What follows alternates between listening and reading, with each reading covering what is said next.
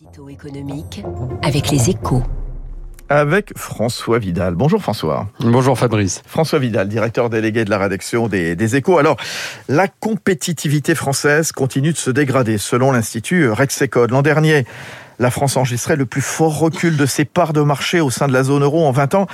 François, euh, c'est une très mauvaise nouvelle, alors qu'il y a eu de nombreux efforts faits récemment pour rendre notre économie compétitive.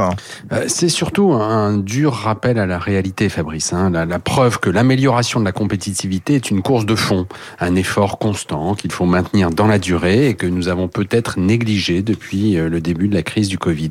En fait, à partir du milieu des années 2010, la politique de l'offre mise en œuvre par François Hollande puis par Emmanuel Macron a permis d'enrayer le déclin de notre notre industrie à l'export. Au total, hein, les, les, prélèvements ont été réduits de plus de 55 milliards sur la période, ce qui n'avait jamais été fait en si peu de temps.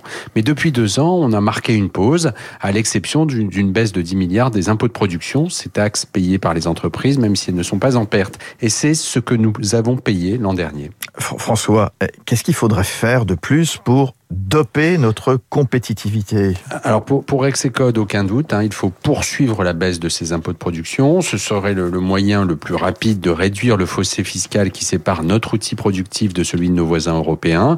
Sur les quelques 100 milliards de prélèvements supplémentaires supportés par nos entreprises, les impôts de production comptent en effet pour 60 milliards. Une baisse de moitié de ces taxes permettrait de corriger significativement cet écart et donc de réduire sensiblement le coût du travail en France.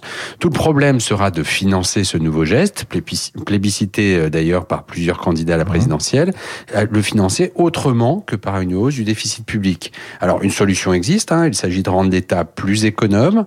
En clair, pour rendre notre économie plus compétitive, il va falloir commencer par améliorer la compétitivité de la sphère publique. Voilà, éternelle question, éternel débat. J'ai l'impression que ça fait des décennies qu'on en parle. Merci François Vidal depuis la rédaction des Échos. À demain, bien sûr. Il est 7h13 à suivre sur Radio Classique, l'invité de l'économie. Christian de Boissieu, vice-président du Cercle des économistes, et la question du pouvoir d'achat en France.